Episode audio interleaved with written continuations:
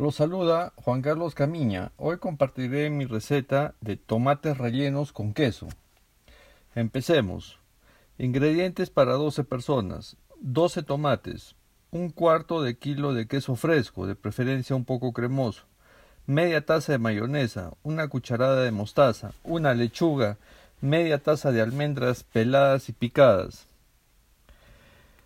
se licúa el queso y se añade la mayonesa. Se agrega la lechuga finamente picada. Con esta pasta se rellenan los tomates. El relleno se pone en pirámide y se espolvorea con las almendras picadas. Se sirven fríos.